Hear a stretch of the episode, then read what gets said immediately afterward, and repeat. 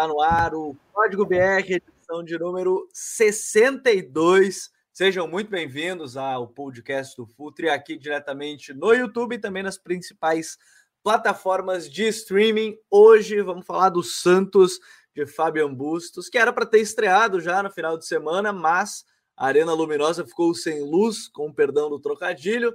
Jogo adiado e o Santos agora estreia nessa terça-feira, dia 8 na Copa do Brasil, primeiro jogo aí do Fabian Bustos. E o episódio de hoje é para a gente falar um pouco mais sobre o trabalho dele.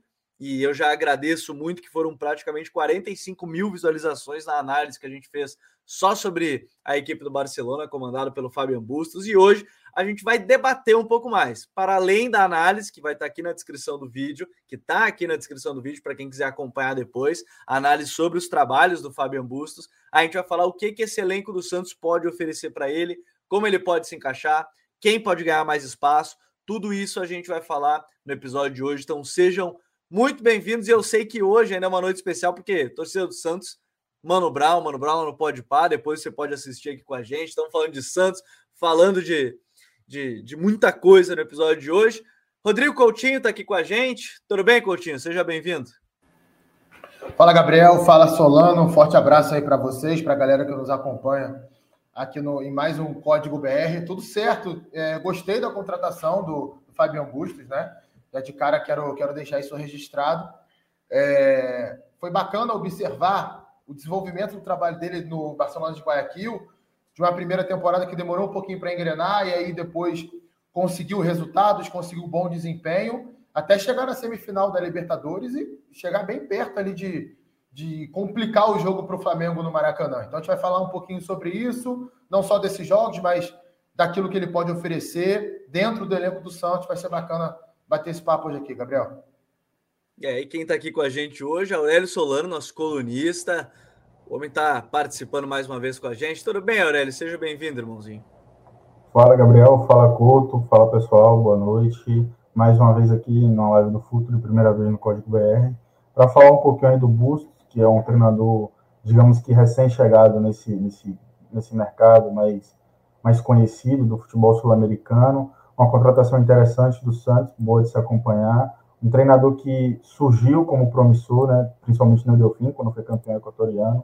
Foi bicampeão equatoriano pelo Guayaquil e chegou à semifinal de Libertadores. Então, assim, é um cara com, com um, um currículo apresentável e que tem a oportunidade da vida dele agora no Santos, né? Então vamos ver como se desenvolve e vamos debater o futuro dele no Santos. Pois é, e dentro dessa ideia, deixa eu mandar um salve aí ao Leonardo Rodrigues, disse que estava ansioso por esse episódio. Vamos, Peixão, mandou aqui o Léo, abraço para o Léo. E o Cauã Brito já mandou aquele salve, tudo bem ao Cauã, todos que estão acompanhando. Eu faço um pedido antes para você já deixar o seu like para a gente chegar em mais pessoas, alcançar mais pessoas possíveis. Isso é muito importante para a gente. Estamos chegando na marca de 45 mil inscritos aqui no canal. Muito obrigado a todos que nos acompanham. O Elbert Rodrigues diz que conteúdo do Peixão, ele está presente. Certamente está aqui com a gente o Elbert. E o Gabriel Moreira já está falando até de possibilidades desse time do Santos, que eu vou colocar na tela o elenco, para a gente conhecer um pouquinho mais desse elenco da equipe do Santos. E Coutinho, é, a gente começa falando justamente de um clube que demitiu em início de trabalho, né? Início de trabalho não, início de pré-temporada, que foi a saída do Carilli, porque ele foi importante no período que ele chegou no Santos, naquele momento meio complicado, e, e depois acabou não conseguindo aí ter um, um, um, trabalho melhor, pelo menos nesse início de temporada. Veio sua saída, chega o Fabian Bustos, e sem pré-temporada ele já tem, por exemplo, jogo que vale milhões em termos de caixa, né? Principalmente para o Santos, com uma Copa do Brasil pela frente. Fábio Busto já chega em cima do laço, conhecendo mais do contexto do futebol brasileiro, né, Coutinho? É, pois é, né? É, talvez não fosse a estreia que, a, que, o Santos quisesse, né? Porque teve essa, vamos dizer assim, essa, esse incidente do final de semana. Ele não pôde estrear lá na, na Fonte Luminosa e vai ter que estrear no jogo de Copa do Brasil. Agora, antes de falar do, do, do Bustos, né? Que é o tema central do nosso episódio, a gente não pode deixar de dar aquela aquela pancadinha básica na diretoria do Santos, né? Porque é, todo mundo sabe qual é o estilo de futebol que a torcida do Santos espera, que quase todo mundo espera do Santos, né? Quase sempre foi um time de, de posse de bola, de ataques insinuantes, de variações de jogada, de velocidade. E o Fábio Carilli, por tudo aquilo que ele apresentou até esse momento da carreira, é difícil esperar isso dele. É, até, a gente até entende que no ano passado ele tenha sido contratado para tentar dar um pouco mais de equilíbrio ao time na luta contra o rebaixamento. E eu vou ser bem sincero, o início dele no Santos, eu até, sinceramente, tive dificuldade de acreditar que ele pudesse conseguir livrar o Santos. Né? O início foi muito ruim. É, foram jogos muito ruins, resultados ruins.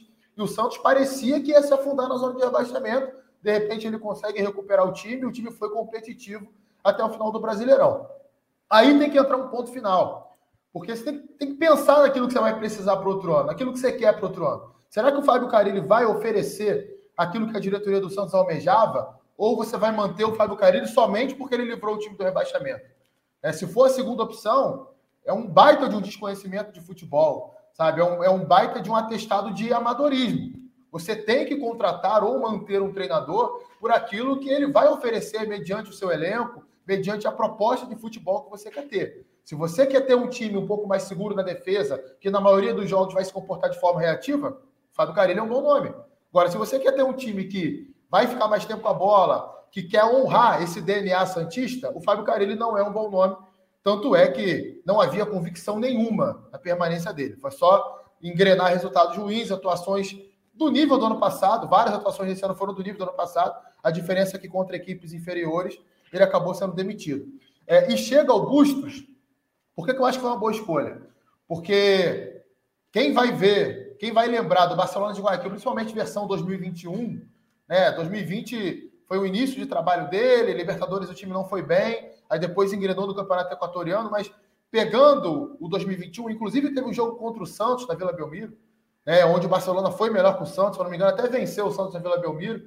É, tanto naquele jogo quanto contra o Flamengo no Maracanã, a gente viu um time que, em alguns momentos, deixava o adversário ter mais a bola, mas era um time agressivo.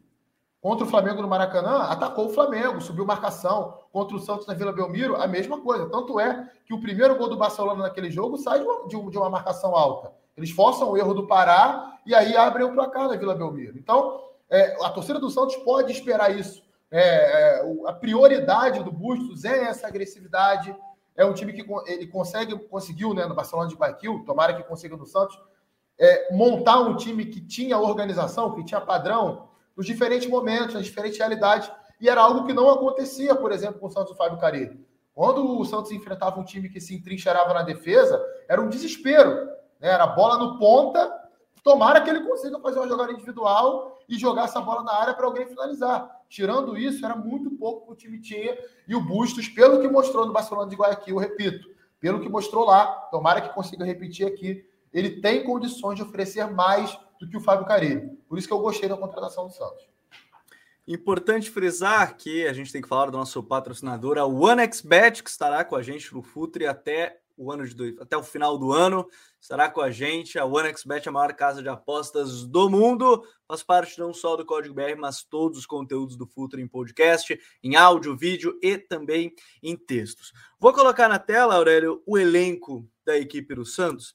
E dentro dessa ideia que o Coutinho está passando, e aí o pessoal vai poder ir comentando, a gente vai debater mais sobre isso a chegada dele, a gente olha, está, o, Fábio, o, o Fabian Bustos ele é um treinador que vai priorizar essa agressividade, pode ser um bloco médio, alguns momentos vai ser esse bloco alto, mas a priori essa agressividade. É, esse elenco do Santos, quando ele chega, é, já é um ponto assim, ó, não vai ser tão difícil a adaptação, não vai precisar, tem jogadores que vão encaixar bem. Como é que você vê a questão elenco e Fabian Bustos nesse momento, Aurélio?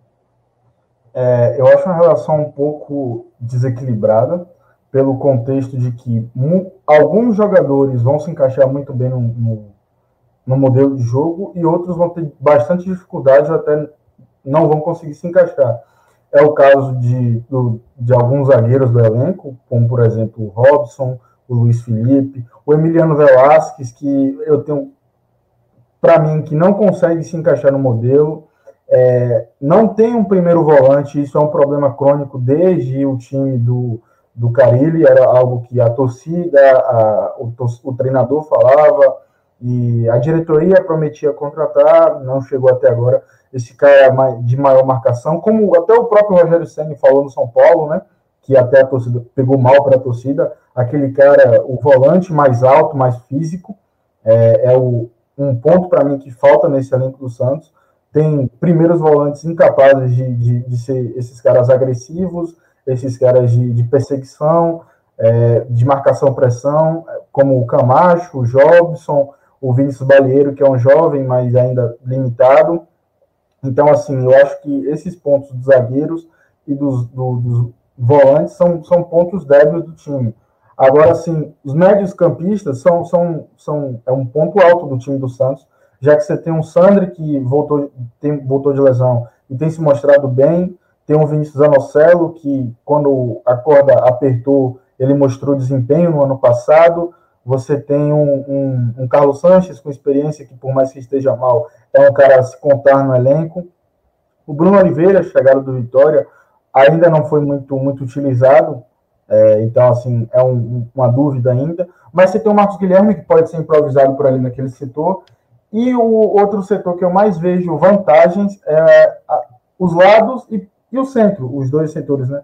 Já que pelo lado você tem Ângelo Lucas Braga e o Lucas Barbosa, que para mim, até conversando com alguns amigos, até com o próprio Gabriel antes da, da gravação, é um cara que ou ele vai tomar de assalto a titularidade, ou ele vai ser o 12 jogador do Bustos, porque ele é tudo que o Bustos busca num ponta barra meia, que é um cara alto, um cara agressivo, um cara físico, um cara com capacidade técnica para armar jogada, para chutar de média distância, para atacar a área, tem muita presença de área o Lucas Barbosa, quem assistiu a Copinha viu esse meia que o tempo todo estava penetrando durante a área, esse meia insinuante de toque de bola, de desmarques, de chute de média distância. Então, assim, é um cara que, para mim, vai ser destaque nesse modelo do Fábio Bus.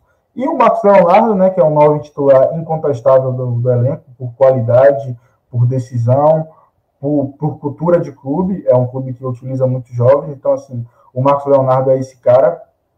Acho que num, num possível 4-4-2 que o Bustos venha adotar, o Goulart seja esse cara que ajude, saindo da área, movimentando, tocando, se, se posicionando entre linhas, gerando apoios. E o, o, Batistão também pode ser esse cara. Então, assim, acho um elenco, em tese, desequilibrado, com alguns pontos muito, muito altos, como o exemplo do Madison e do Lucas Pires também, que o Bustos gosta muito de, de laterais é, que participem muito da fase ofensiva, né? Então, assim, o Madison e o Lucas Pires possuem essas características, mas, assim, os pontos débeis do time são muito fortes e podem é, de certa forma, é, atrapalhar no processo. Então, assim, o Santos necessita de reforço, o Santos precisa contratar para que o, o, modelo seja seguido à risca como o treinador precisa. Então, é um elenco desequilibrado, mas que possa vir gerar esse equilíbrio ainda. A gente vai falar de todo o elenco ainda por posições e até a gente pode colocar já em pauta, inclusive, tem, tem negociações do Santos, por exemplo, com o Alisson, né, jogador do clube, pode estar voltando, busca por outros reforços. Mas, Coutinho, vamos começar ali pelo gol. É, John, João Paulo, o Mazotti o Diógenes até já vou tirar, mas como eles estão no elenco, a gente coloca aqui. Mas eu não sei nem se tem discussão hoje no gol, apesar das sondagens que a gente viu do Flamengo, né, em cima do João Paulo. Hoje o João Paulo não, não sai do gol ali nessa defesa. E, e para o Bustos, o goleiro nem precisa ser um cara que vai participar ativamente com os pés e tudo mais. Ele pode ser um cara que vai encontrar sempre a referência.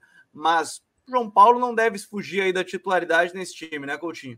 É, nesse momento, né, pelo menos, não, não tem como fugir muito disso. João Paulo foi um dos melhores goleiros do futebol brasileiro em 2021 para muita gente foi o melhor e eu respeito muito quem tem essa, essa opinião, apesar de achar que o Daniel do Inter fez o, Campeonato Brasileiro um pouquinho melhor que o, do que o João Paulo, mas é um, é um goleiro muito bom, né? Um goleiro que é, a boa notícia para a torcida do Santos é, é, que o Flamengo nesse momento ele está meio que impossibilitado de fazer qualquer transação financeira, tanto de compra quanto de venda, porque tem um processo lá do Banco Central contra o Flamengo de 1993, né, de uma gestão bem antiga do Flamengo, uma multa e aí o Flamengo está com medo de movimentar dinheiro e ter uma, uma, uma parte aí da sua, da, da, da, da, sua, da sua verba confiscada pelo Banco Central. Não sei até quando vai durar isso, mas não deve ser resolvido nos próximos dias.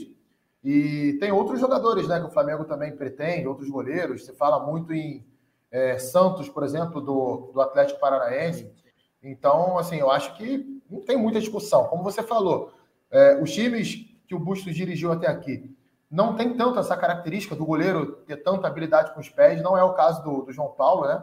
Ele é um goleiro que não entrega tanto nesse ponto, mas é, é, um líder do elenco, tecnicamente é muito bom, vem crescendo na carreira. Um jogador muito importantíssimo no, no, no elenco do Peixe hoje. É, o, o, gol não deve ter muito dessas mudanças. Um salve aqui para o Felipe Lima, que está mandando um abraço para a gente. Diz que o Alisson Pitbull está voltando. O Gabriel Moreira atrás, que o Lucas Barbosa é muito bom mesmo. E ainda o Douglas Fortunato vai fal falando dos encaixes individuais que o Busto gosta de usar o contexto do elenco Santista, como é que a gente vê a situação. E dentro da zaga, Coutinho, depois vou para as laterais com, com o Aurélio, mas dentro dessa zaga, a possibilidade do Maicon, é, me parece aí, já está praticamente fechado, né? Está encaminhado, não, não, cheguei a ver se o Santos anunciou, mas está encaminhado, né? Não, não joga mais pelo Cruzeiro. Maicon, Eduardo Bauerman, Luiz Felipe, o próprio Kaique, é, é uma zaga consistente, digamos assim. Como é que você vê a questão dos zagueiros já para esse time? É, é, essa pergunta do Douglas Fortunato é muito boa, né? O, o Aurélio até chegou a falar um pouquinho sobre isso aí na primeira inter, intervenção dele. Realmente é um ponto preocupante e que o Bustos vai ter que encontrar alguma solução, porque tem diversos jogadores que, que, que não conseguem executar muito bem essa marcação de encaixe e perseguição. Né? Para quem tem dúvida sobre isso, ela consiste da seguinte forma: o jogador inicia a jogada marcando um atleta que caiu ali no setor dele, ele vai acompanhando esse cara por um espaço. E aí depende do jogo, depende do, do, treinador. Tem treinador que gosta que os laterais acompanhem durante mais tempo, tem treinador que gosta que os zagueiros não acompanhem tanto, que os volantes não acompanhem tanto, para não tirar ali é, a ocupação correta do, do centro né, da, da, área, do miolo da área. É, isso variava um pouquinho lá no Barcelona de Guayaquil. É, muitas vezes não eram perseguições tão longas, né, o que pode ser uma boa notícia se o Santos conseguir ter uma compactação maior, então você acaba diminuindo o espaço dessas perseguições. Mas eu acho que hoje não tem muito mistério. Dentro dessa proposta, acho que Kaique e Eduardo Bauerman é a melhor dupla de zaga para o Santos, porque são zagueiros mais leves, zagueiros que conseguem é, combater nesses duelos, né? sair um pouquinho mais do, da, da posição e duelar com os adversários. Eu gosto muito do Velasquez, acho que é um zagueiro bom, zagueiro de bom posicionamento, zagueiro firme, bom no jogo aéreo. O Michael é um cara muito experiente, a gente não sabe como é que ele está fisicamente, a última passagem dele pelo São Paulo foi bem irregular, né? Ele teve bons momentos, mas momentos ruins também. E já tem algum tempo, né? Se eu não me engano, são quatro anos já da passagem dele pelo São Paulo. Isso. Sinceramente, não vim acompanhando ele recentemente. Então é, é uma incógnita. Eu, sinceramente, não arriscaria nesse momento que ele seria o titular do time. Luiz Felipe é um zagueiro muito irregular, zagueiro que precisa de um certo contexto para render. É, acho que ele não, não conseguiu alcançar aquilo que se esperava dele no início da carreira ali. Então, acho que a dupla de zaga hoje é, é Kaique e Bauerman. Dentro daquilo que podem entregar, principalmente o Kaique, uma excelente saída de bola. Né? O Bauerman ainda precisa melhorar um pouquinho nisso, mas é um zagueiro rápido, um zagueiro de, de combate, forte, é bom na bola aérea também. Acho que é uma boa dupla de zaga para o Santos. E, e, dentro dessa ideia, né, Aurélio, a gente fala de uma defesa que pode, deve ter aí o Maicon já anunciado amanhã, nos próximos dias, né? Tá esperando a rescisão com o Cruzeiro. Pelo menos um cara mais experiente junto com esses garotos, né? Principalmente o Kaique, o Bauerman já mais constante na, na Série A. E a gente pode partir dessa ideia que hoje tem cinco zagueiros, né? eu até tirei o Robson ali, mas tem cinco zagueiros que podem te entregar em um certo momento e dentro da necessidade, né? Sim, sim. É, eu acho importante a contratação do Maicon, porque apesar do, de, como vocês falaram, ter cinco zagueiros que podem te entregar, o Luiz Felipe e o Velasquez têm grandes problemas físicos, né? Estão sempre machucados, o Velasquez principalmente com várias lesões musculares, até ligamentar, o Luiz Felipe é a mesma coisa, então assim, em um momento ou outro possa ser que você perca os dois e você não tenha um, um cara de backup ali imediato. Então, assim, acho a contratação do Maicon importante, até pelo contexto, porque assim, o Kaique é muito jovem, então, a, as oscilações são naturais, como ele vem oscilando no começo dessa temporada.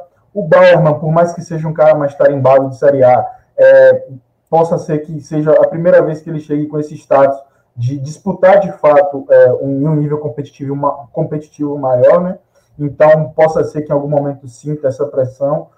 Ainda não sentiu, não, não, não demonstrou isso, até por ser um zagueiro muito bom, mas assim, acho importante ter o Maicon E acho que é como o Coutinho falou, apesar disso, a dupla não deve fugir de Kaique e de Bauerman. Acho que o centro de zaga é, é mais por aí. O Michael como, como esse backup imediato e o Luiz Felipe e o, e o Velasquez disputando aí essa quarta vaga no, no elenco. É, a gente tem essa questão da zaga, vou colocar, deixar os três nomes, né? De novo, né? Se você está acompanhando por áudio, sempre vale o convite, toda segunda-feira à noite a gente tem a live diretamente. Se você quiser acompanhar, porque a gente coloca o campinho, bota imagem, então fica ainda melhor para quem quiser acompanhar. E para quem está acompanhando no ao vivo, já peço de novo aquele like para a gente chegar em mais pessoas, para alcançar ainda mais a torcida Santista que está nos acompanhando, está comentando e vocês podem ir dando as suas opiniões. O Kaique, por exemplo, que não é o zagueiro, mas aqui é com C e está comentando, botou. Santos está bem de zagueiro, ainda bem. E o JC Campos, acho que o Bustos vai no 4-4-2 com o Losango no meio. A gente vai falar sobre isso mais para frente quando chegar no, nos meio-campistas. E sabe, né, Aurélio, você falava da questão dos laterais serem bem importantes e participativos é, no, no Barcelona, principalmente. A chegada do Auro agora bota uma concorrência com o Matson e na esquerda o Lucas Pires vem ganhando espaço aos poucos. O, o Coutinho até escreveu um texto bem legal no UOL sobre, sobre o Lucas Pires. É, a gente fala aí de, uma, de um quarteto de laterais que, pelo menos, concorrência entre eles é, é, é o que a gente deve ver. E, por exemplo, se a gente fala de laterais que vão ser ofensivamente importantes, eu, eu consigo ver o Madison sendo titular no momento, o Felipe Jonathan talvez num primeiro momento, mas o Lucas Pires pedindo passagem. Como é que você vê os laterais dentro de uma ideia que eles podem ser mais protagonistas, chegando na área, atacando mais esse espaço? É, em relação aos laterais, sendo bem sincero, principalmente em relação ao lateral direito, eu acho que o Madison vai ser dono da posição, apesar de ter essa sombra do, do Auro, até porque por características, né? O, o Madison é muito físico, é muito forte, o Madison tem muita imposição, principalmente na, na bola aérea, é um cara de muita chegada, muito ataque ao, ao último terço. Então, assim, por características com o jogo do, do, do, Bustos, acho que é um cara que tende a ser titular, até por uma certa é, irregularidade da, do Auro, tanto tecnicamente quanto historicamente na carreira, por ser um cara que jogava numa liga que, por não ter rebaixamento, é, a preocupação com, com a defesa era, era baixa, então você vê jogos de muitos gols na MLS, é, é, aí a defesa nunca é o, o, principal ponto lá, é tanto que a gente tem um exemplo do Domenech Torran, que veio aqui e tomava muitos gols, e a torcida falava, ah, ele sempre tomou muitos gols lá na MLS, mas é cultural do, da liga ser uma liga que preze muito por, por muitos gols e pouco. Até por, porque por... o dinheiro que se gasta lá é mais em atacante, né? Quando você tem um teto salarial, você se gasta em atacante. Então, assim, o, o sistema defensivo é um lado pouco olhado na MLS. Acho que o Auro também tem dificuldades físicas muito grandes, é um lateral muito baixo, ele tem 1,68m, então, assim, numa possível bola cruzada na área, ele vai levar desvantagem, numa bola parada, ele não vai levar vantagem também. Então, assim, eu acho que na lateral direita o Matson ainda salta como esse, como esse titular da posição. Possa ser que o Auro tome a posição por também uma irregularidade física do Matson. Né? O Matson tem muitos problemas físicos, principalmente no pubis, que é uma região bem, bem sensível do atleta. Então, assim, na lateral direita, apesar da, da inconsistência física do Matson, acho que ele é o titular. Na lateral esquerda, como o Coutinho falou, é, escreveu, né, e você falou antes, o Lucas Pires tem pedido passagem e, e o Lucas Pires demonstra ser tudo que o Bustos prega, no, tudo que o Bustos gosta no lateral, né? É muito incisivo no ataque, ataca muito a, a linha de fundo, tem muitos passes por dentro. É, se você assistiu os jogos do, do, Lucas Pires, ele não só é, ataca, ele constrói muito bem, ele participa muito bem da primeira fase de construção do time. Então, assim, não só na fase criativa, ele, na construção ele ajuda muito. Então, assim, os passes que ele acha por dentro, os passes que ele acha no corredor para lateral, é um, um, um, prospecto muito bom na lateral do Santos. Acho que em algum momento da temporada possa sentir a pressão, ainda por ser muito jovem, ser a primeira sequência no profissional dele. Acho que vai ser natural que em algum momento ele auxilie o Felipe Jonathan possa voltar. Mas, assim, de começo, acho que o Márcio e o Lucas Pires é, saltam como esse, esses titulares aí da equipe do Bustos. Vou deixar aqui Madison, então, e Lucas Pires, para a gente poder debater o meio-campo, que eu acho que vai ser um demais. Gabriel, se Gabriel. tem um debate. Diga, Coutinho. Você só deixou o Jonathan. Você deixou o Jonathan aí. Só uma, só uma, só uma coisinha aqui. antes da gente falar, falar do meio-campo e dos pontos. Eu acho que pode ter uma dinâmica, é, dinâmicas né, pelos lados, muito interessante. Né? Esse era um ponto bem forte do, do time do Barcelona de Guayaquil. Sim. Inclusive, tinha uma jogada que era muito característica, que era uma inversão longa é, por um dos zagueiros ou de um dos volantes para o lado direito, né? O lateral direito do, do Barcelona de Guayaquil é, é um avião atacante, o, é, atacando o Castilho, né? O cara chega na linha de fundo toda hora e chega bem na linha de fundo, então isso era muito explorado. Era ponta, último. Oi? Ele era ponta, né? É, ele era ponta e, assim, jogando como lateral muitas vezes com, com bustos. É, e, e, assim, o Madison ele tem características bem próximas dele, né? De, de agressividade para atacar a linha de fundo, velocidade, uma boa chegada ali. Jogou em segunda então, linha vários momentos, né? Também, 4 2 jogava mais à frente também. Também. Então são jogadores muito parecidos, inclusive, né, nesse ponto. Então, eu acho que pode ter uma dinâmica muito interessante por ali, assim como do lado esquerdo também. Uma coisa que já era feita antes de deixar o Lucas Braga um pouquinho mais fixo pelo lado e trazer o Lucas Pires como um armador, não atacando só por dentro, né? Às vezes a gente, a gente fala assim, tem muita gente que acha que o cara vai atacar como um meia. Não, não é só isso. Ele pode atacar aberto, pode fazer uma ultrapassagem, mas em comparação ao Lucas, ele pode vir um pouquinho mais para dentro, porque a capacidade de articulação dele é muito maior que a do Lucas, né? Do, do Lucas Braga, né? Tô falando do Lucas Pires em, em detrimento ao Lucas Braga.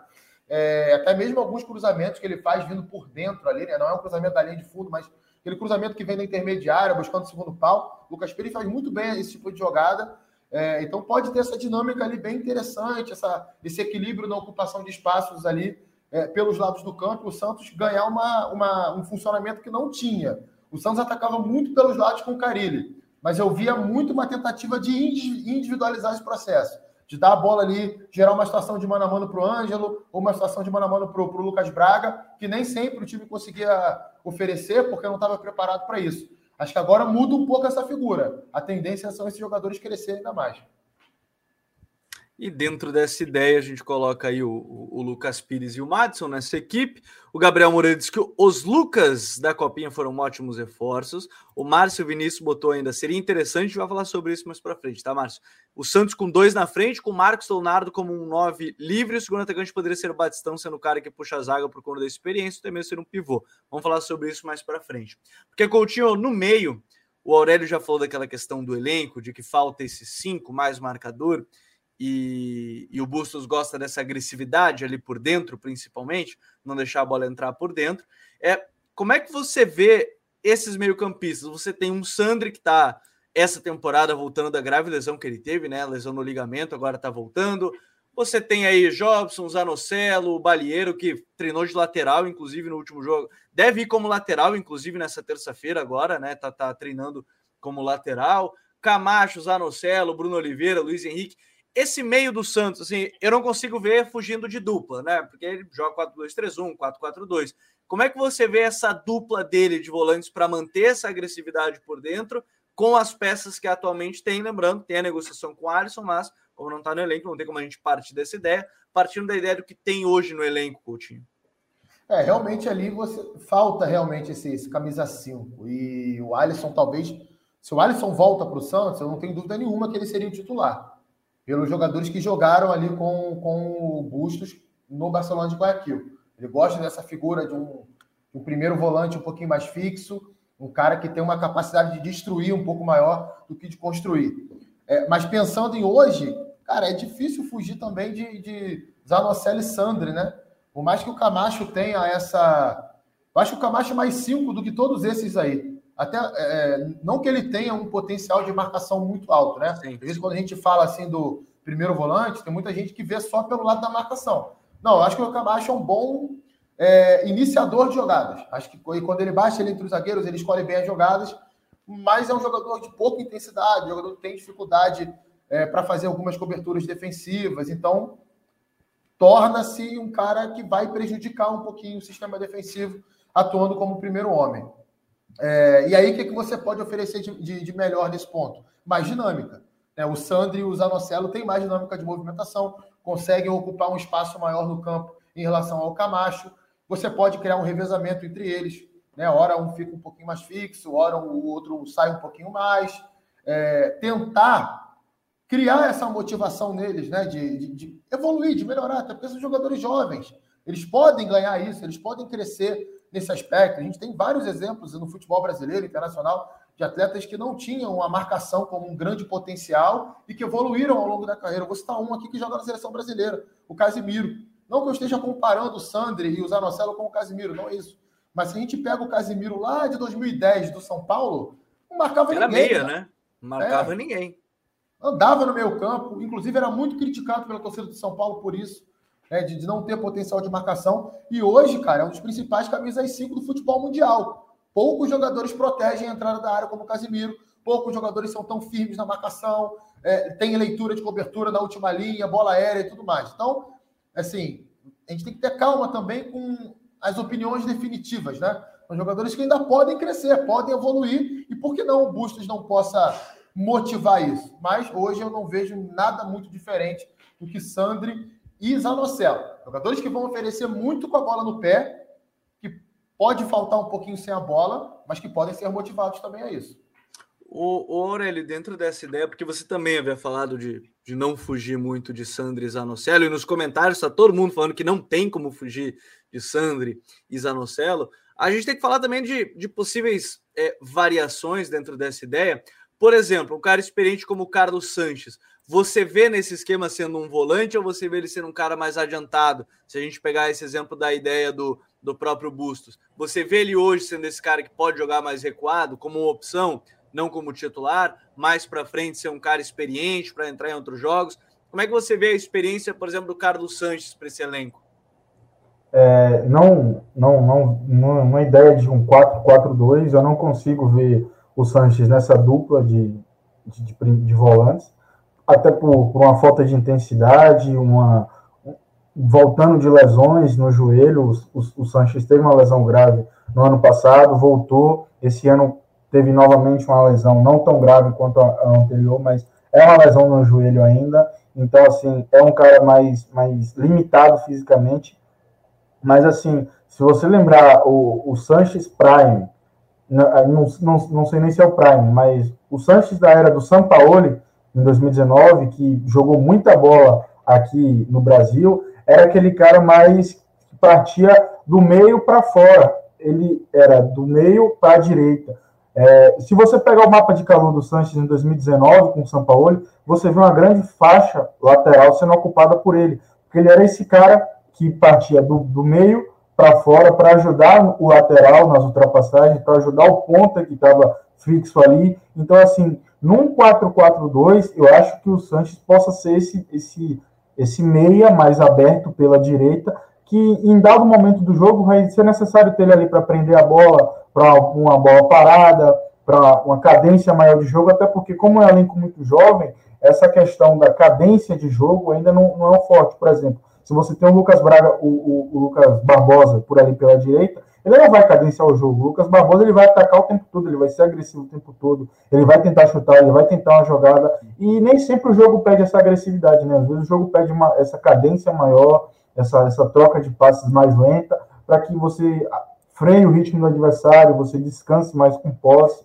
você faça o tempo correr. Então, assim, eu acho que a experiência do Sanches ainda não é desprezível na equipe do Santos, mas também não vejo ele como esse cara para atuar na volância. Ele é um cara mais para atuar mais aberto, do meio para dentro, da, da, da ponta para dentro, do meio para fora, nesse o que chamam de meio espaço, né? Aquele espaço entre lateral e zagueiro, por ali, naquela região, eu acho que é a melhor posição para o Carlos Sanches. Já boto ele aqui do lado, tá ali junto agora com o Lucas Barbosa e com o Ângelo. Se mexe ali o, o Carlos Sanches no nosso campinho, é, ali no meio-campo. E de, antes da gente falar dos pontas, Coutinho, partimos do ponto aqui que temos Sandres Anocelo como dupla de volantes. E num 4-2-3-1, ele não tem, obviamente, um cara como o Damian Dias, a gente parasse aquele armador clássico. O Damian Dias, de fato, é aquela figura que muita gente tem como o 10, e naquele time do Barcelona era, ele era exatamente essa peça, um cara estava livre, a bola começava a construção, ele podia baixar quando queria, podia ir para o lado, podia participar em todo instante das jogadas. O Santos tem três jogadores aí que não são exatamente com essa mesma característica, cada um talvez traga uma coisa. Você tem o Ricardo Goulart, que pode jogar como esse segundo atacante, aí já não é nem 4-2-3-1, é um segundo atacante. O Pirani é um pouco mais armador, caindo mais pelo lado esquerdo. O Ivonei também, um pouco mais armador. É Esse cara, partindo da ideia que o Santos também teve um, um, um gasto maior com o Ricardo Goulart, ou pensando no cara para receber esse jogo direto, é o Goulart sendo esse cara à frente dos volantes, Coutinho? Então, Gabriel, eu, eu, acho, eu acho assim, o Goulart, e eu até cheguei a criticar isso, em dois jogos que eu vi do Santos com o Carinho, nos últimos. Finalzinho dele ali, eu vi dois jogos dele. É, e eu, eu achei que o Goulart estava muito longe da região onde ele rende mais. É, o Goulart, no melhor momento dele no Cruzeiro, na China, é jogando quase como um segundo atacante, às vezes até como um homem mais avançado mesmo. No Cruzeiro ele chegou a jogar assim. Lembro de uma época que ele fez dupla lá com o Júlio Batista. O Batista rodava mais e ele ficava mais fixo. Na China, ele chegou a jogar como nove também. Então, eu, eu, sinceramente não vejo no Ricardo Goulart essa capacidade de ficar circulando o campo, nem física e nem tática. Acho que ele é um jogador que não tem essa leitura de baixar e encaixar um passe mais qualificado. Ele acrescenta mais perto da área. É último passe e finalização, tempo de ataque à área, segurar a bola de costas, tabela curta ali. Ele é bom, ele é excelente nesse ponto, né? Então você tirar ele dali é um grande desperdício, na minha opinião. Então, eu acho que é, é, vai ter que ter uma adaptação em cima daquilo que o Bustos fazia no Barcelona de Guayaquil, porque, como você bem falou, o Damian Dias, e aí a gente tem que contextualizar. O futebol equatoriano é, é um futebol muito mais cadenciado que o brasileiro. Sim. Quando a gente olha lá o campeonato equatoriano, a gente vai, vai entender, o, estudar os times de lá, a gente vai ver que, tirando os jogos de altitude lá em Quito, né? com a LDU, que geralmente força muito isso. E o Barcelona é, é protagonista na maioria também, né? Tirando os é. clássicos, que aí dependia, o Barcelona era o protagonista em praticamente todos. E o Barcelona é, é bicampeão, né? Bom que se diga isso. O Barcelona é, é, o atual bicampeão equatoriano. Eu até me corrija se eu estiver errado, mas acho que é isso. Recentemente, recentemente isso. do Barcelona, isso. acho que é isso aí. Né? É, então, assim, é, o Bustos ele tinha um camisa 10 que fazia esse trabalho, mas num futebol muito mais cadenciado do que o futebol brasileiro. O futebol brasileiro, em comparação à Europa, é mais lento, mas em comparação ao futebol equatoriano, é um futebol muito mais rápido, um futebol muito mais pegado. E esse jogador, esse 10 do elenco do Santos que rode mais o campo, é o Pirani. No meu modo de ver, é o Pirani. E eu, aliás, gostaria de ver esse jogador tendo mais espaço. O início dele no Santos foi muito bom, é um meia muito bom é um jogador que tem uma boa capacidade de condução de bola, de passe, de dinâmica de movimentação no meio campo, mas aí você vai esbarrar num problema que é o Ricardo Goulart, entre aspas, né? O problema é que é um jogador possivelmente o salário mais alto do elenco. E que não veio para ser reserva, exatamente. É, aquele cara que você deposita as principais esperanças, o cara que pode resolver para você, por mais que tenha lá o Marcos Leonardo, que vive uma ótima fase, mas o Goulart pode ser um cara ainda mais decisivo. Então vamos ver como é que ele vai encaixar isso. Até, até porque é, eu acho que isso vai depender muito da característica dos jogadores de lado de campo. Se ele uhum. escolher um dos pontas que tem uma capacidade de flutuação maior, ele pode liberar um pouco mais o Ricardo Goulart para pisar na área. Aí você vai preencher mais essa região entre linha do campo aí. Né? Não sei se os pontas dele seriam Ângelo e Lucas Braga. O Aurélio falou muito bem do Carlos Sanches se o Carlos Santos entrar em forma, eu não duvido nada que ele poderia, por exemplo, ser esse jogador pelo lado direito, que vai ter liberdade para circular e abrir o corredor para o Madison ultrapassar. Eu acho que não está descartada essa hipótese. Tem o Lucas Barbosa, excelente jogador, fez uma grande copinha, ponta canhoto, e tem essa característica de atacar a área, de puxar para dentro. Né? Acho que vai dar jogador, esse garoto é muito bom. É, então, assim, tem algumas possibilidades de encaixe que a gente tem que considerar quando a gente vai falar desse meia central. Ivonei, sinceramente, não acredito. Acho que o Santos deveria emprestá-lo para tentar melhorar o nível e aí voltar para o elenco de uma forma melhor. Mas eu acho que são esses dois jogadores aí. É o Pirani e o Goulart com essa ressalva é, da característica deles. São características diferentes e que precisam ser bem aproveitadas.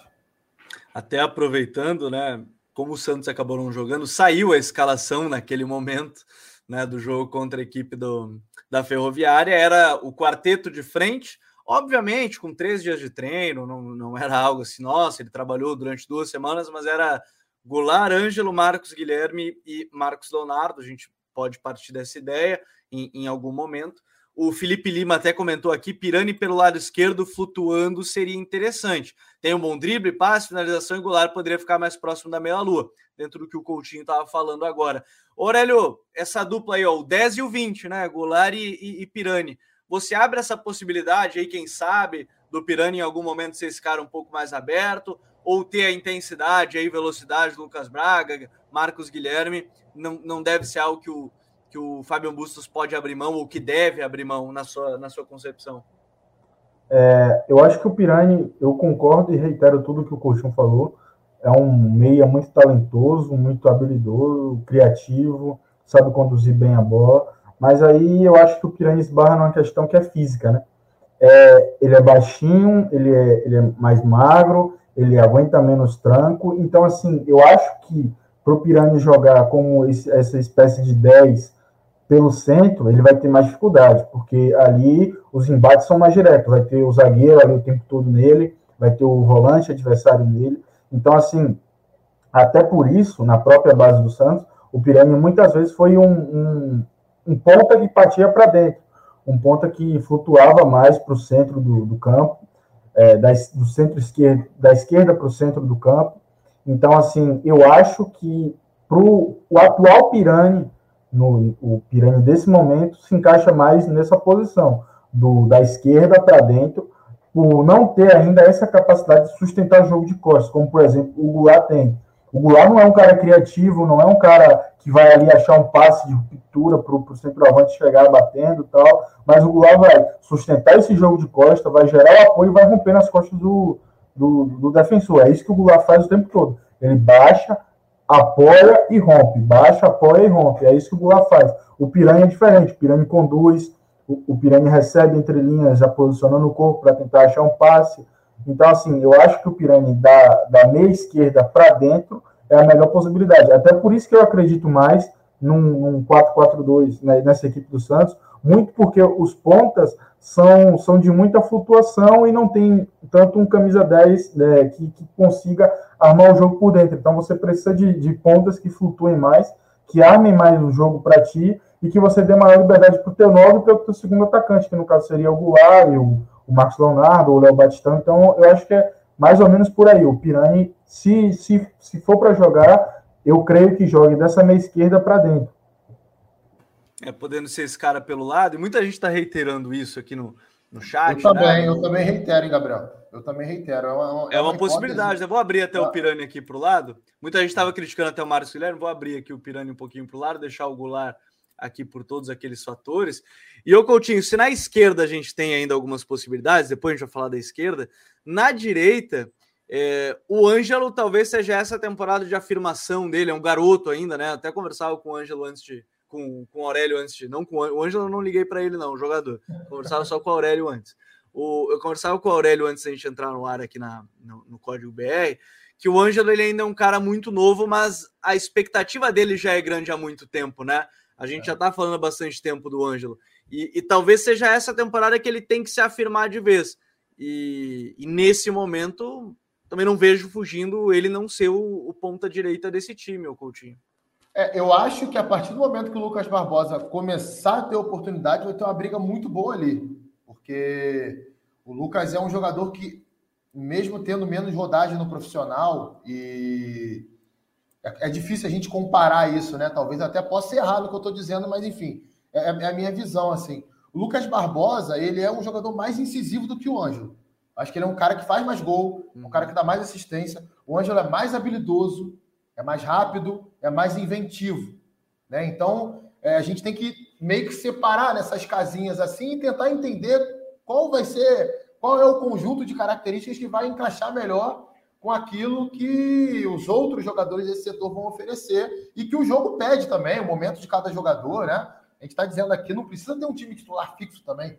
É, o, o, o, Aurélio foi muito bem quando ele citou essa questão do Pirani pela esquerda. Eu, sinceramente, não, não havia pensado nisso ainda. Eu estava muito preso ali no Lucas Braga, eu acho que é um jogador que, que oferece é, muito volume pelo lado esquerdo, por mais que tecnicamente ele, ele não seja um jogador dos sonhos da torcida do Santos, ele tome decisões erradas, né? ele tem dificuldade em espaços curtos, mas, cara, é um jogador que você pode ver, todo jogo ele vai criar alguma jogada. Bota a bola no pé dele numa transição, ou então numa jogada de um para um, que ele vai criar alguma jogada por ali. Não é bom abrir mão desse jogador. Mas, de fato, o Piranha é um cara que pode fazer essa flutuação e liberar essa, essa chegada à área do Ricardo Goulart.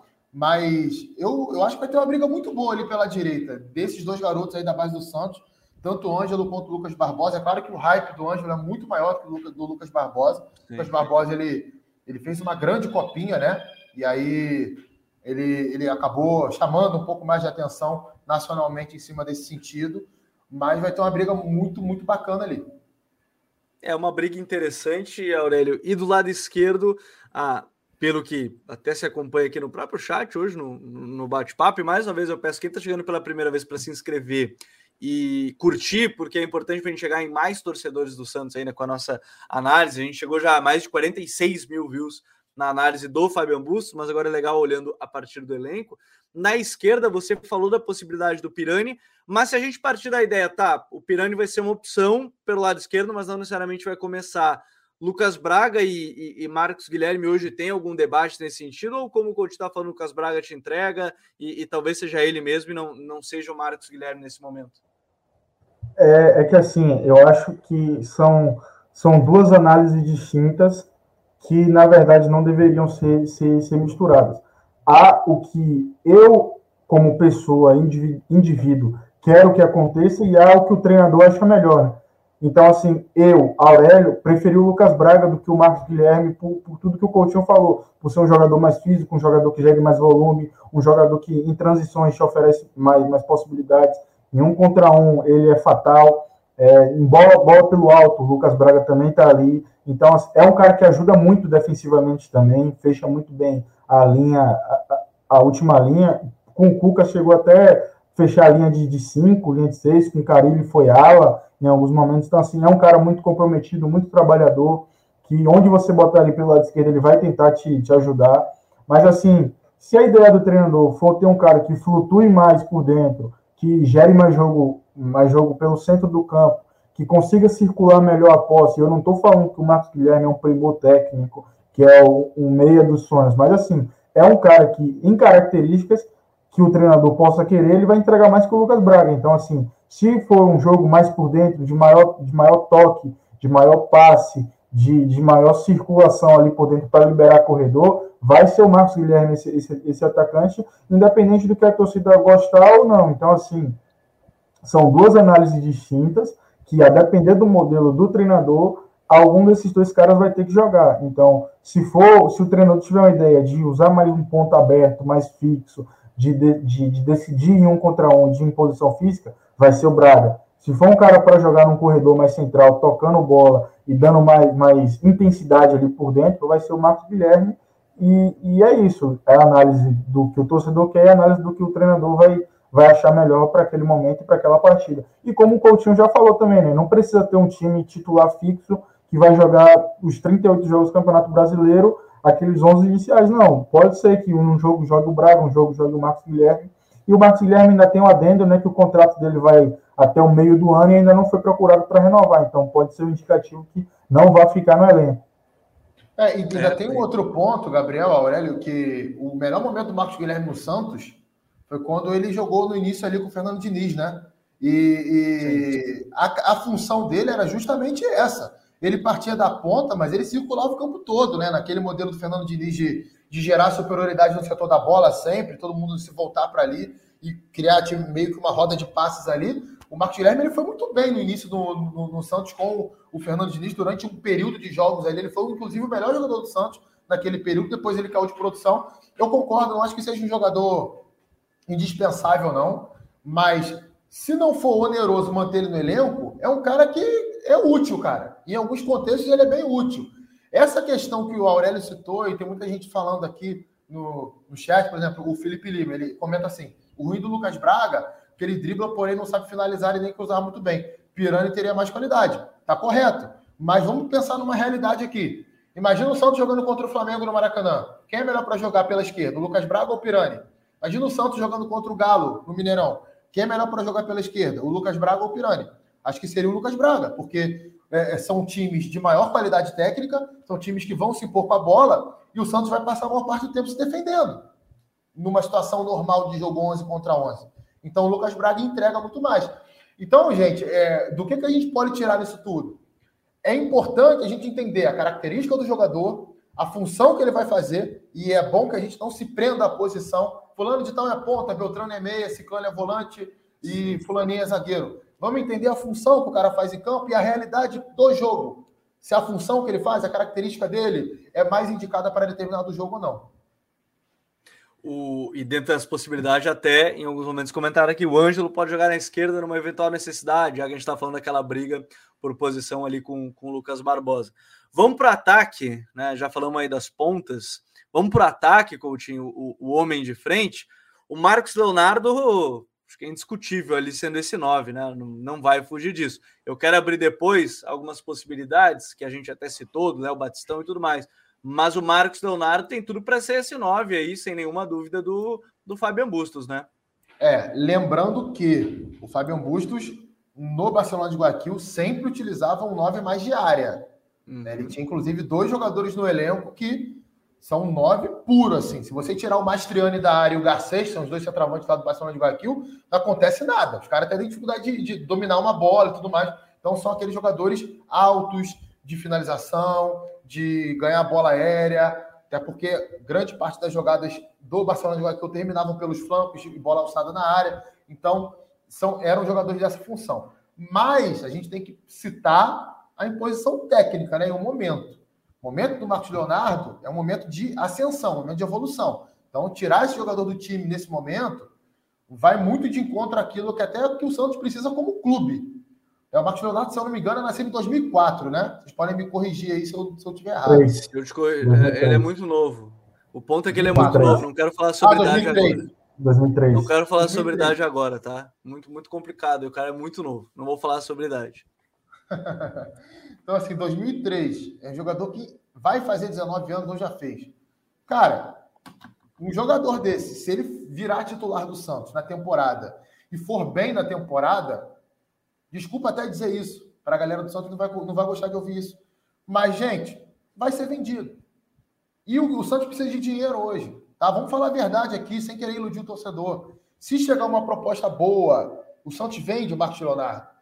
E o Santos está pensando nisso também, cara. Não adianta a gente ser romântico de Cuba aqui e achar que o, o Marcos, a diretoria do Santos acha que o Marcos Leonardo vai ser o camisa 9 durante 20 anos porque isso não vai acontecer se ele se desenvolver de uma forma natural. Né? E sabe então... um detalhe, Coutinho, né, nisso, é, e que o Santos aí dessa vez vai conseguir diferente, é que não vai ser uma saída como foi a do próprio Yuri e do Caio Jorge. Conseguiram renovar com o Marcos Leonardo, o que já é um ponto bem diferente, mas é dentro da mesma lógica que em algum momento pode vir a vender, mas é uma, é uma situação já diferente em relação a, aos últimos nove, né? Sim, e é bom dizer também que isso acontece em clube de futebol. É, quando o treinador chega, ele conversa com a diretoria, muitas e muitas vezes ele recebe alguns recados, né? Não é o diretor que vai escalar o time, não é isso. Mas é simplesmente, olha, a gente precisa vender jogador, a gente tem esse jogador aqui que está em ascensão, ele precisa jogar, precisa de minutos, precisa fazer gol em Série A, jogar jogo grande, para ele chamar a atenção do mercado internacional e a gente vender esse jogador. Isso acontece, não é? Não tem nada de errado nisso. Então, acredito que por todos esses fatores, e é claro, somada à qualidade técnica do Marcos, que é superior à do, do, a do Léo Batistão, o momento que é superior também, acredito que ele vai jogar por ali. Mas sempre com essa ressalva. O Bustos geralmente utilizava camisas 9 mesmo, aquele cara de, de, de área. Não que o Batistão seja esse cara, tá? Não estou dizendo ele até tem uma característica diferente do Mastriani e do, e do, e do, e do Garcês, são os dois centroavantes lá do Barcelona de Guaquil mas ele é um pouco mais próximo desses caras do que o Marcos Leonardo é. Apesar de que eu não acho que isso seja. Eu, eu não acho que isso vai influenciar nesse momento do Santos. O, o, o Aurélio, aí dentro dessa ideia, vamos, vamos partir que o, o Marcos Leonardo é o titular. É, você tem outras duas possibilidades ali do Raul, que é um cara mais de área, e o Léo Batistão podendo fazer dupla, mas aí brigando com o Goulart, por exemplo, por essa vaga, né? Aí viraria de novo de 4-2-3-1 para 4-4-2, será essa pequena variação, mas ter Batistão e Raul, tu tem duas possibilidades aí dentro desse elenco ainda, né?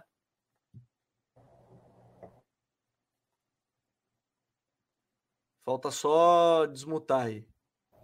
É que assim, o, o, o Batistão, é, tem uma questão interessante aí, que assim, boa parte da carreira ele foi um, uma espécie de ponta pela direita, e com o passar do tempo ele foi virando mais um cara de, de, de, de centro de jogo, centro de campo, mas não foi um 9, nunca foi um 9, e tem alguma dificuldade para se encaixar, depender do modelo, como segundo atacante. Então, assim, não estou dizendo que é um cara ruim, nem que é um cara bom, não estou fazendo juízo de valor, estou falando que é um cara difícil de se encaixar em determinados modelos. É um cara que é, é muito específico e, e, tem algumas especificidades que podem atrapalhar o encaixe dele no time. É diferente de, por exemplo, o, o, o Marcos Leonardo, que a gente já falou, pode jogar, ter um jogo bom fora da área, ter um jogo bom dentro da área, é, tem, tem um chute de esquerda, tem um chute de direita. Então, assim, o Marcos Leonardo é diferente do Batistão. Então, o Batistão pode brigar com o Goulart ali por essa vaga, mas eu acho que ele precisa do modelo ideal para que, ele, que ele desempenhe. E ficou parecendo para a torcida do Santos que era um pereba, que é um, um, um, cara que não serve, que não presta. Gente, o cara jogou anos e anos na, na, na La Liga. Jogou em Real Betis, jogou em, Raio Valecano, jogou em Vídea Real, foi contratado pelo Atlético de Madrid. Então, assim, dá para falar tudo do cara, menos que ele é pereba. Ele, ele sabe jogar bola. Mas, assim, ele precisa do modelo ideal para que ele desempenhe. Acho que ainda não teve. E caso o Fabian Bustos ache, vai ser um grande reforço para a equipe. Porque é um cara que sobra fisicamente. É um cara que, apesar de não, não, não participar muito em gols, eu já escrevi até isso para o Futre logo quando ele chegou. Ele não participa muito em gols, mas é um cara que gera muito jogo, gera muito volume. Então, é um cara interessante se ter no elenco. E já a questão do Juan é que o Juan pode ser o 9 que saiu algum, em alguns noticiários que o, o chegou a pedir, né? O Bustos pediu um 5, um, um, ponta e um camisa 9 mais alto, como o, o Mastriani do, do, Barcelona, como o Coutinho falou, que é um cara mais alto, um cara mais físico, um cara que vai brigar pela área, na, brigar dentro da área. E o Juan tem um acréscimo que, tecnicamente, ele é bom jogador. Não é aquele cara só, aquele centroavante altão que vai ficar brigando por dentro da área e vai maltratar a bola. Não, o Juan tem boa técnica. O Juan chegou a jogar de meia na base. Ele foi camisa 10 na copinha, porque ele já jogou de meia, chegou a ser improvisado como ponta. Então, assim, tem um bom jogo fora da área. Mas aí você também esbarra na questão que os, seus, os teus dois centroavantes são muito jovens, né? São dois jogadores muito jovens, o Marcos com mais experiência de profissional, mas ainda é um jogador 2003, e o Juan, apesar de mais velho, tem o primeiro ano como profissional agora, né? O Juan estreou pelo profissional do Santos esse ano, marcou até o primeiro gol dele, mas assim, são dois centroavantes muito jovens. Você vai tocar uma temporada tão longa como aqui no Brasil, com dois centroavantes tão jovens, é um ponto a se refletir, já que você tem um Batistão que não é que não é nove e que pode ser um segundo atacante, um cara que vai substituir o Ricardo Goulart em alguns momentos. Mas aí, o, se você perde o Marcos Leonardo por algum motivo, por uma venda, como o Coutinho falou, por alguma lesão, por algo tipo, você vai tocar a temporada com o Juan no primeiro ano de profissional dele, é temerário, mas assim, são escolhas e o Santos é um time que não tem muito dinheiro e que vai ter que agir com a criatividade, criatividade no mercado para achar soluções para esse, esse elenco. E assim, não é um elenco que seja desqualificado, mas é um elenco ainda desequilibrado que com algumas peças pode melhorar bastante. O, e, e, assim, a gente tem aí mais ou menos um time base. A primeira escalação, teoricamente, foi essa, né? Com o Sandri e aí o Camacho, né? Sem o Zanocelo. Aí a gente tinha Ângelo, o Marcos Guilherme, Goulart e o Marcos Leonardo, que foi a primeira escalação que acabou não tendo jogo. O jogo agora, o primeiro mesmo do Fabian Bustos, vem nessa terça-feira. Agora, Coutinho, de maneira geral, a gente tem aqui uma escalação mais ou menos base. Teve uma hora que você falou da questão do. Ah, vai ser melhor, por exemplo, contra um Flamengo, contra o Galo, vai precisar de uma transição por conta dos times. Como é que você vê o Fabian Bustos de maneira geral, por exemplo, visando um campeonato brasileiro? É, o Santos, talvez neste momento, não seja o time que vai ser o mais protagonista do mundo. Mas, de novo, não vai ser um time que vai faltar essa intensidade, mesmo que barque um pouquinho num bloco médio, usar essas transições. Como é que você vê em termos de protagonismo? É, então, eu, eu, vou até estender um pouquinho a tua pergunta, Gabriel. Me permita fazer isso, porque claro. eu estava pensando sobre isso, né? Estudando um pouquinho para gravar o podcast hoje, estava pensando sobre o que pode ser a temporada do Santos com o Fabião Bustos. Eu acho que é claramente um salto de qualidade em relação ao Fábio Carelli. Com todo respeito ao Carelli, eu acho que o Bustos hoje é um técnico que nos últimos trabalhos ofereceu muito mais taticamente é, na equipe do Barcelona de Guayaquil. É, mais uma vez eu vou citar a Libertadores ano passado. Né? E eu estou muito à vontade para falar sobre isso, porque eu escrevi o guia ano passado da Libertadores, a fase de grupos, e eu coloquei o Barcelona de Guayaquil como um candidato a passar de fase junto com o Boca Juniors. E o, o Barcelona de Guayaquil estava no grupo do Santos, e aí eu lembro como se fosse hoje que vários jogadores do Santos foram lá me xingar, que isso, você não sabe nada, como é que o Santos vai ficar uhum. abaixo de um time equatoriano e tudo mais. E eu não falei aquilo para chutar, eu vi jogos do Barcelona de Guayaquil, eu vi que o time era organizado, eu vi que tinha potencial técnico ali, alguns jogadores, para fazer frente ao time do Santos, aquele time do Santos, e até passar de fase, e até jogar mais que o Boca Juniors. O Barcelona na primeira fase jogou mais que o Boca Juniors no ano passado. Foi inclusive melhor que o Boca Juniors, não foi só melhor que o Santos. Então, baseado nisso, eu acho que é o Santos ele é um time que pode sim brigar é, ir longe numa Copa do Brasil. É claro que é, o Santos vai jogar, para quem está vendo gravado, nessa terça-feira, o Santos vai jogar daqui a pouco. O Santos pode ser eliminado pelo Salgueiro. Vou até bater na madeira aqui para o torcedor do Santos. Né? Salgueiro não, pelo Fluminense do Piauí. Vou até bater na madeira aqui para o torcedor do Santos. Mas pode ser eliminado e pode passar, pode não ir muito longe na Copa do Brasil, mas é uma competição que, em vista o elenco que o Santos tem hoje, permite que um treinador que saiba montar um time, variando estratégia, tendo organizações é, nos diferentes momentos do jogo, pode chegar longe sim, pode almejar uma vaga na Libertadores, não nas primeiras colocações do campeonato, primeiras que eu digo ali, primeiro, segundo, terceiro e quarto, mas pode vir um pouquinho atrás é, no Campeonato Brasileiro. Então, acho que o Santos tem, tem mais condição com o Fabiano Bustos do que tinha com o Fábio Carilli. Essa é a minha forma de ver. Eu até acho que existiam algumas opções de técnicos brasileiros que poderiam oferecer a mesma coisa. Por exemplo, eu gosto muito do trabalho do Dorival Júnior. Eu acho que é um técnico muito bom, um técnico que precisa voltar ao mercado, pelas ideias de jogo que ele tem. Mas o Fabião Bustos é um cara que, repito, vai oferecer mais do que o Carilho ofereceu ano passado, e isso por si só já vai colocar o Santos num patamar competitivo mais alto. E, e dentro dessa, dessa, dessa questão, Aurélio, como é que você vê, em termos de, de desempenho, a possibilidade aí do Santos na, na temporada? Acho que o Coutinho é um panorama legal, assim, para todo mundo que está vendo, está acompanhando, mas como é que você vê essa questão em termos de, de competitividade para o Santos no ano? É, eu acho que é, é, bem por aí que o Coutinho falou, né? É um, é um elenco que não vai brigar lá por cabeças, e se brigar vai ser por muito, muito, muito mérito do, do Bustos, como foi o Voivoda no Fortaleza. Mas, assim, é, dentro desse panorama inicial, é um elenco que, por mais que tenha desequilíbrios, é um elenco muito capaz de competir, porque tem peças para isso, tem um treinador capacitado para isso, que vai, vai, vai impor intensidade, porque tem um ponto até que eu queria falar, que o Coutinho falou, é, citou há um tempo atrás, que ele citou do, do fato do futebol equatoriano ser, ser mais lento, mais cadenciado, e o torcedor pode pensar de ser devagar, de ser menos intenso, mas é diferente de ser cadenciado e não ser intenso. É um futebol muito intenso, futebol equatoriano, conversando até com alguns amigos, é, vocês que acompanham o futebol há mais tempo conhecem o Myron, e o Myron define muito bem que o pau come lá no Equador. Então, assim, é um campeonato intenso, é um campeonato de jogo muito disputado. O, o, e o torcedor, eu acho que pode esperar isso do Fabiano Bustos, um time intenso, competitivo. Não vai, não, não vai ter um, não vai ser um time é, de, de, muita elaboração, de saídas é, é, complexas, de um jogo muito apoiado. Não vai ter isso. Vai ser um time que vai jogar mais por uma bola longa, brigar por uma segunda bola para ganhar jardas ali no, dentro do campo e, e mais um adendo na contratação do Michael, eu acho que faz sentido contratar o Michael para esse modelo, que é um cara que tem uma boa bola longa, tem um Ricardo Goulart que sabe brigar pela segunda bola, por uma primeira bola, né?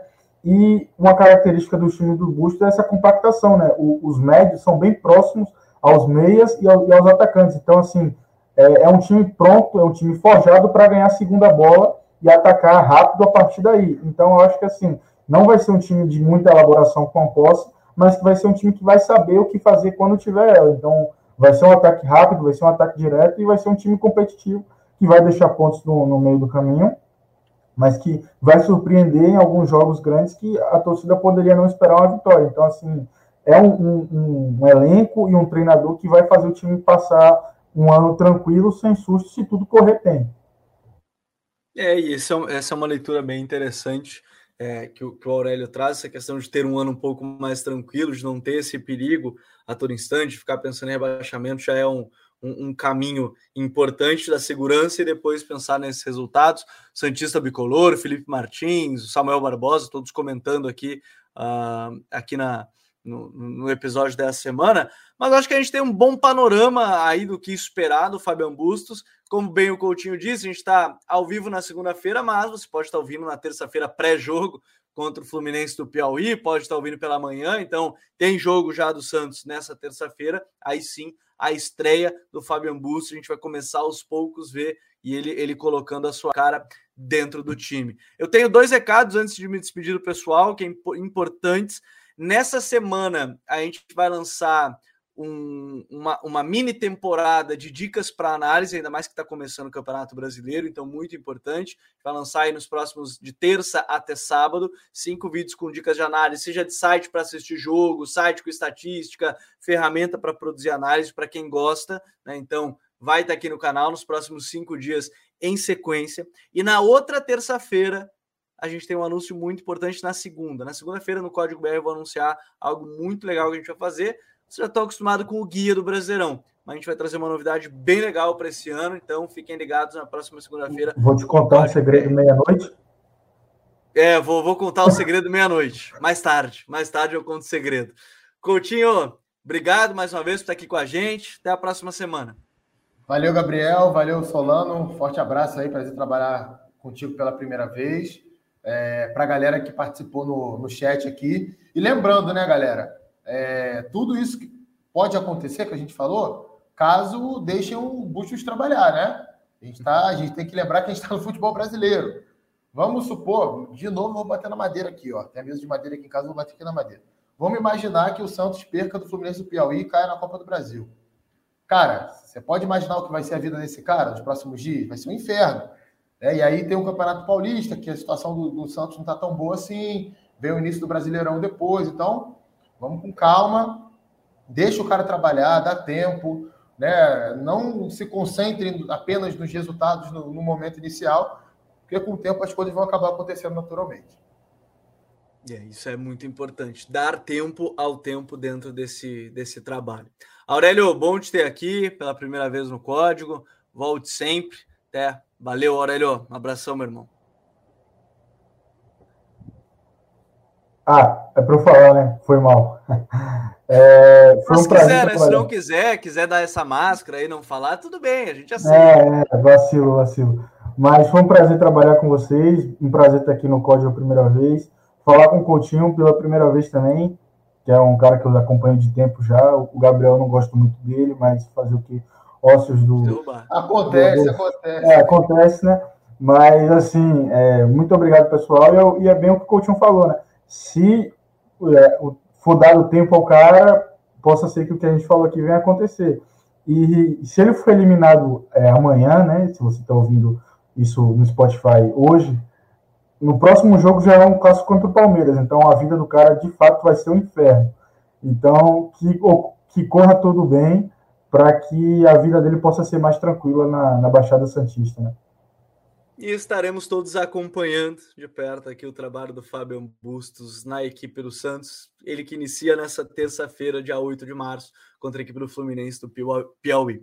Muito obrigado a todos que nos acompanharam. Compartilhem com os amigos Santistas. Eu sei que muitos Santistas estavam acompanhando o Mano Brown, que estava lá com o pessoal do Podpah, e não tem como não deixar de acompanhar. Estava acompanhando também antes de começar que o episódio, estava acompanhando o Mano Brown. Então, compartilhem com os amigos Santistas, deixem seus comentários Obrigado mais uma vez a todo mundo que nos acompanhou. Um grande abraço e até a próxima segunda-feira. Valeu, tchau.